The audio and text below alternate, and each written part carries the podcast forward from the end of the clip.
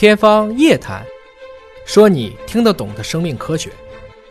欢迎各位关注今天的《天方夜谭》，我是向飞，为大家请到的是华大基因的 CEO 尹烨老师。尹烨老师好，向飞同学好啊！又到了回答网友提问的时间了。幺三九尾数是 MR 啊，询问说奥司他韦治流感安全有效吗？奥司他韦是个什么什么药物？达菲啊，达菲就是就是达菲。那实际上这个过程呢，就故事比较多。整体来讲的话呢，以我周围的目前的深圳的这个局势来看，因为最近闹流感闹得还是蛮厉害的，大家基本认为甲流乙流的话，按照奥司他菲连吃五天的方式，看起来是利大于弊的，所以很多地方可能已经买不到了。当然，这个在网上的阴谋论也颇多，包括到底这个药物的实际的预防有效性，还有很多跟它结构相似的，比如说金刚烷胺之类的，到底是不是也有类似的效果？我觉得整体来讲，毕竟流感是一个病毒性疾病，这个病毒性疾病呢，对我们来讲，其实能治疗的办法不是很多。当然，大家也不要觉得得流感就是一件坏事，适当的免疫、适当的发烧，对整个人体的免疫系统的重建和重启也是有效果的。或者说，在一个流感的初期有阿司他韦，在我看来是是利大于弊的。嗯啊，在这个点上，当然具体要去问医生的情况了，是不是合并感染呢？还有很多人说，是不是要去打肺炎疫苗？肺炎疫苗很多是菌苗，嗯，不是肺炎病毒，病毒是不行所以这没有用。这种打肺炎的疫苗，实际上防的是细菌性肺炎。嗯嗯那实际上，这个流感的这种感染的病毒，嗯可治疗的手段其实本身是非常有限，非常有限对吧？，就是几种抗病毒药物。对，我们知道抗生素是对细菌的，对但是抗病毒的药物是很有限。你像奥司他韦，它是针对性非常强呢，还是属于一个广谱的抗？针对性比较强，它是对流感是比较强的，它是恰好是对，因为我们当时也说过嘛，就是它有神经氨酸酶，它有血凝素，它是对其中的一个集团有强烈的攻击作用。这它也不是什么病毒都行啊，那当然嗯啊，那当然是这样子。当然，就是关于整个人类和流感之间的这种博弈啊，嗯，最后其实还是靠免疫。嗯，其实我们也说了，以前的特别是流感，治和不治，一个一周好，一个七天好。但你这个过程 你怎么去过？你怎么去所谓的顺势？比如说多喝水，嗯多睡觉，其实感冒就能好。但大部分人喜欢感冒的时候，他还要喝酒，嗯他还要熬夜，他还要出差，他像我这样的被迫，嗯你看大家今天听我嗓子不好，但还得出差，这些问题其实可能会导致感冒进一步加重。其实如果有了小的这毛病哈，就是让你好好休息一下，其实是这样 就是好好休息就好了。镜子茉莉询问说，NMN 爱慕菌对抗衰老有效吗？因为他查了一下，说这个 NMN 呐、是贝塔烟酰胺单核苷酸的简称。这个烟酰胺在很多化妆品啊、保健品当中会出现啊，而且他在网上商城当中看还都是有卖的，单独卖这种东西的。对说真的可以抗衰老吗？效果怎么样啊？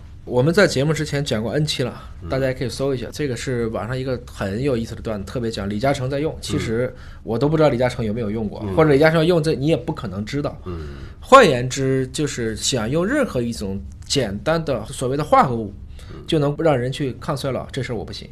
人类的这种调控机制实际上太复杂了。嗯，但是有一点说，M N 现在是不是被过分的营销以及价格过贵了呢？是，因为越来越多的都跳出来说这个有效，这个，所以一般到这个时候大家就要警惕起来了。嗯，美国 CDC 有个很有意思的数据，就是美国在最近的三年的一部分人群，他的这个人均寿命在下降。嗯，这部分人群都喜欢吃保健品。啊，保健品吃多了，就是等于说他就把人体当机器去看了，他忘了其实人体自身的调节能力是非常强大的。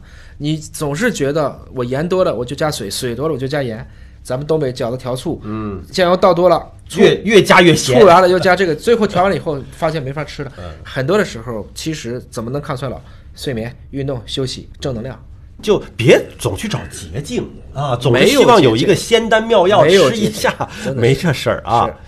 QQ Summer KXJ 啊，询问说，哎，这个问题很好啊，说刚出生的孩子的全部的基因组和十岁的孩子的全部的基因组一样吗？有变化吗？从这个基因组的第一层 DNA 层面上讲一样，这个不一样那就得肿瘤了，是这个问题。但是你说它表观层面上一定不一样了，就是说它的第二层就不一样了。相当于他们抓到的扑克牌的底层是一样的，但是打着打着打着十年以后，这牌和牌之间，就后面的孩子越来越会出牌了，它就不一样了。特别比如说你说他的神经系统，那肯定是不一样。嗯，所以这就是说他们的底层，所谓的 DNA 的第一层的代码，这都是一样的。但是在这个底层之上所产生的转录、表达、表观，它是完全不一样的。所以，如果要测一个孩子的全基因组信息的话，选择在什么年龄段测比较好呢？还有一生是不是测一次就够了？对 DNA 层面的事情，一辈子测一次，就基本就够了。然后这个东西呢，后来跟夫人两个人对一下，就是让后代，我们不要说去做 baby design，去定一个什么定制婴儿，这个事情既有伦理问题，也有风险，但是防止不得重大的遗传病，这个很关键。但是，一生一辈子的事情，我看这个要生生世世的测。比如说，我们对这种癌症的这种早筛、早防，实际上还是要抽血的。不管你测的是其中的 DNA 还是蛋白还是 RNA。他们实际上是要在你达到一定的所谓的中高危人群以上，比如说四十岁以上的时候，那可能隔几年就查一下，就可以避免很多不必要的风险。嗯，就全基因组的底层的数据，医生测一次就够了，越早越好。但是表达过程当中它会有变化的呀，哎，这种变化还是要及时的监测。所以，既然一生测一次都行的话，那当然越早越好了。嗯，成本可及的时候，越早测，大家就越可能预知，特别是在用药上，这是很有效果的。好，感谢您关注今天的节目。那么，如果您有其他的问题，可以继续在我们的节目平台下方留言，我们会定期的搜集整理，向野老师请教。下期节目时间，我们再会。